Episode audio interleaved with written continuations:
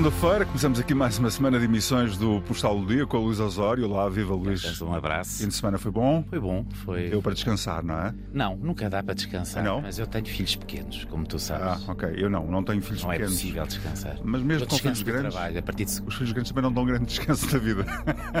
Os filhos não dão descanso na vida. Tem dias. Não é? Estamos É, eh, desinquietados para sempre, não é? Sim, é verdade. Aqueles que nos são próximos são sempre uma inquietação. Olha, na vida, por norma, ou aceitamos as condições como elas existem, ou aceitamos a responsabilidade de as mudar, não é? Uhum. É disso que se trata hoje o teu postal. Também é disso. sim. Também é disso, não é? É disso. Vamos ler? Vamos. Ouvi falar dela, mas esqueci-me em algum momento da sua existência. Trago-a neste postal, graças a Rogério Charraz e José Fialho Gouveia, que a lembraram num espetáculo no Tivoli, Os Anónimos de Abril. Faço também. Quero então falar-te de uma mulher muito bonita.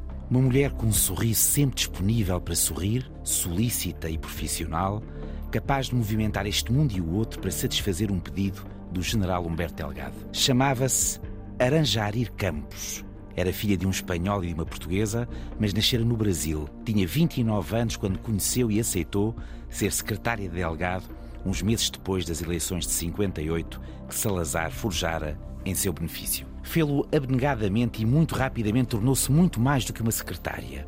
Organizava toda a vida de Delgado, tornou-se na pessoa em que mais confiava. No final de 61, no ano em que Portugal entra em guerra com os movimentos de libertação das colónias, acompanha Delgado a Portugal numa viagem clandestina. O general desaconselha-a pelo risco tremendo, mas a jovem Aranjarir, mesmo com uma filha pequena e dependente, decide que o valor do combate pela liberdade era mais importante do que a sua vida. Entram clandestinos e dirigem-se para Beja, onde Delgado sabe que será tentado um golpe com o objetivo de tombar a ditadura. O golpe é falhado e os dois conseguem escapar numa fuga épica que os levou ao Senegal antes de conseguirem regressar ao Brasil. Quatro anos depois, em 1965, viajam para a Espanha. Tinham recebido uma mensagem que consideraram segura de militares opositores ao regime. Foram, mas era uma cilada. Quatro assassinos fizeram o trabalho sujo em nome de Salazar. Num caminho perto de Los Malos Pasos, nas cercanias de Badajoz, Delgado foi executado. E ao seu lado estava uma mulher que não ficou para a história. Uma anónima filha de pai espanhol e mãe portuguesa, mãe de Rosângela e secretária de Humberto Delgado. Uma mulher bonita, idealista, profissional e corajosa, que naquela fronteira da morte entre a liberdade e a tirania foi estrangulada por um agente da PIDE. O seu corpo foi encontrado quase dois meses depois, o dela e o do general Sem Medo. Chamava-se Aranjarir Campos.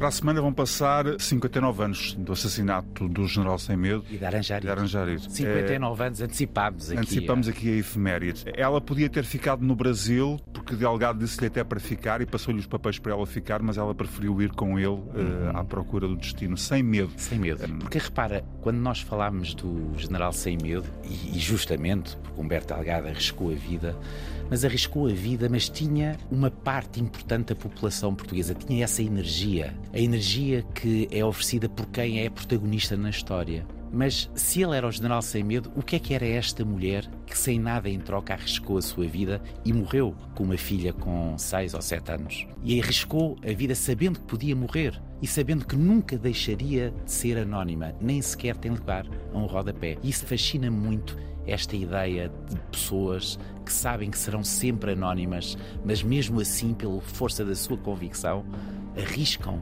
E arriscam morrer também muitas vezes e morrem muitas vezes. E isso é fascinante. E ela eh, não aparece em nada, aparece num livro ou dois eh, e pouco mais, não é? Poucas É. referências na história a esta mulher. O Humberto Delgado dizia que estava disposto a mudar a vida pela democracia e ela, ao fim e ao cabo, acompanhou nesse propósito, não é? Nunca tendo conhecido Portugal antes do Humberto Delgado.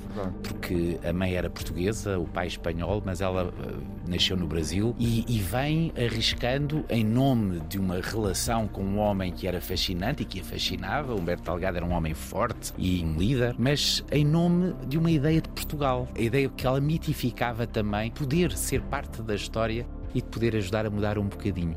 Aliás, um dia eu, eu, gostava muito de vez em quando trazer aqui nos nossos postais histórias de anónimos, porque eu acredito muito nesta força para lá da história, não é? A história pode não premiar estas figuras, mas há qualquer coisa, se calhar há aqui um lado de transcendência da minha parte. Acredito que essas pessoas são premiadas, que todos nós, quem nos está a ouvir agora, e todos nós temos momentos na nossa vida que marcamos de alguma maneira uma coisa grandiosa, isso vai fazer sentido no balanço entre o deve e o haver.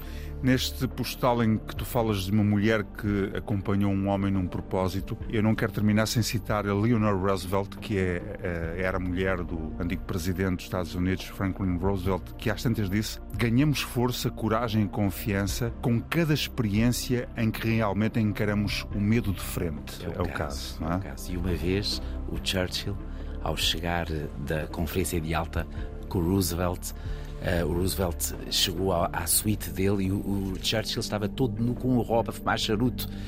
Roosevelt ficou assustado e o Churchill disse: Como vê, senhor Presidente, eu não tenho segredos para si. Um abraço, até amanhã, Luís. Até amanhã.